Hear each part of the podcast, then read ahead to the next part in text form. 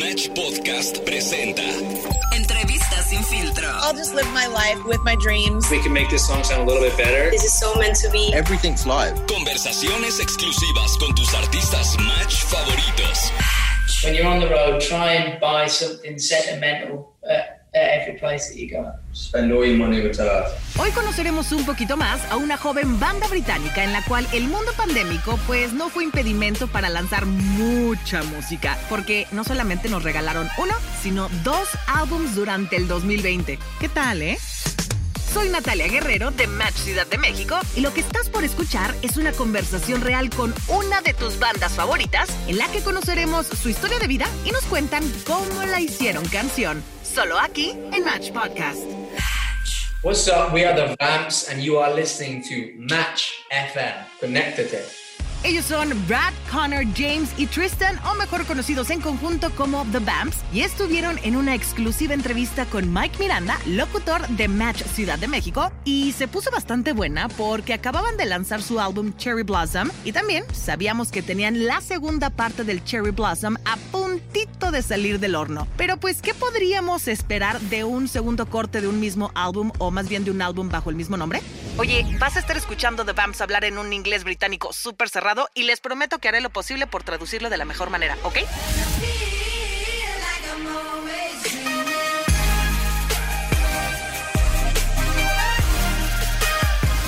A lot of energy. You can expect like big live sounding instruments, so big live drums, lots of guitars, lots of like kind of a very live sounding album because it was kind of written with a live show in mind, really. So a lot of like energy and distortion. And then also a range of emotions throughout the album as well. So it's overarching, very, very positive uh, as an album, but then moments of vulnerability and hopefully an album that the fans are going to love. Para el Cherry Blossom Part 2 podríamos esperar mucha energía y distorsiones con vibra de un concierto en vivo, con sonidos súper reales y muchísimas emociones positivas, pero también con momentos vulnerables, pero estaban segurísimos de que a sus fans les iba a encantar. Para poder hacer algo desde cero, en este caso un álbum, siempre es necesaria la inspiración. Y en la música, pues muchos van y buscan a otros artistas para ver qué onda. ¿Qué escuchó The Bams para construir Cherry Blossom? We didn't really listen to that much throughout uh, the creation of the album. We genuinely didn't pull from too many places. We tried to just keep focused on what we wanted to do as a band. But as soon as we handed the album in, I think we all kind of started listening to music again. So who have I been listening to in 2020? Jacob Collier. I really like Jacob Collier. He's cool. I've been listening to. I got an obsession of Mock Crew over lockdown. Just their live show, that them as like people. It's just so interesting. Yeah, so Motley Crue. Like Pop Smoke is a recent one I like listening to. Órale, qué interesante lo que hizo The Bamps. Dicen que realmente no escucharon mucha música durante la creación del álbum, sino que más bien se lanzaron a lugares que los inspiraran porque querían mantenerse reales y que su nuevo álbum sonara 100% a ellos. Pero eso sí, en cuanto lo tuvieron listo y lo entregaron, se pusieron a escuchar artistas como Jacob Collier, Pop Smoke y Motley Crue. we all have different songs. Um, it's quite hard to pick between them because there's only, like, I guess, 10 real songs on the album. So, like, yeah, they all have, like, a really important place on there. Like, I think Married in Vegas is always going to be a special one for us all because it's the first one that we uh, released, obviously. Uh, but the songs, song called, like, Glory Days, for example, which is all about, I guess, like, positivity and living in the moment, um, which, which I think, yeah, for me is a really cool one. Dentro de las 10 canciones que tiene Cherry Blossom Part 1, deben de tener alguna favorita, ¿no? Dicen, dicen que es muy difícil escoger nada más una favorita, pero que Married in Vegas es bastante especial porque fue la primera canción que lanzaron por ser muy positiva y bastante ad hoc a los tiempos que nos tocó vivir durante el 2020.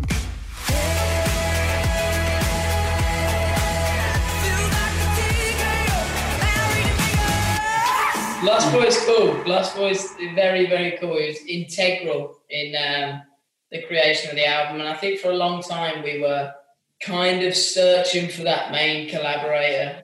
And we've never really, really had that. Someone who's super, and he's young, he's like the same age of us, and he's hungry, and he's very talented. And I think there was just a meeting of, of two worlds. I worked with him towards the end of last year for the first time and had wanted to work with him for, for a while after hearing some of his productions that he'd done with other artists.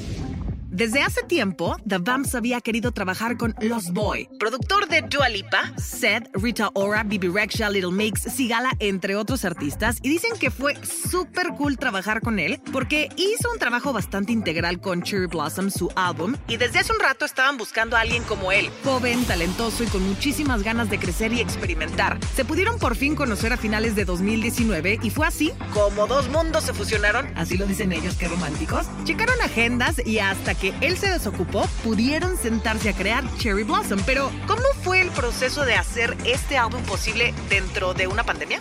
It started a while ago, which was cool. We, really, it was so important to us to take time out of our touring schedule to really focus on this album, the next album, whatever it was going to be. So we started in just the four of us, hired out some Airbnb, something simple, um, and then just kind of wrote a couple of the kind of bones of the album then, and then we took those to producers like Lost Boy.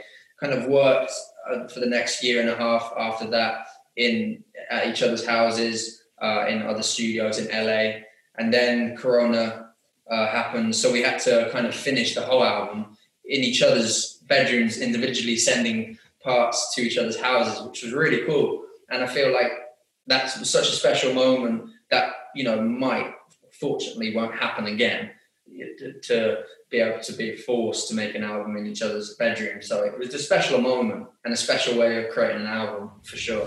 Nos cuentan que empezaron a trabajar un ratote antes de que empezara la pandemia, como por ahí de un año y medio, porque no querían andar a las carreras. Se sentaban a escribir, componían las canciones, hicieron las maquetas y después se las mandaron a los productores como Los Boy. Todo iba muy bien hasta que llegó, ¿quién creen? El coronavirus. ¡Ya vete! También los mandaron a sus casas y tuvieron que seguir trabajando cada uno desde su habitación. Dicen que fue un momento interesante, bastante especial, pero que eso sí, que esperan no volver a hacer otro álbum de esta manera. ¡No, nadie, Sapo!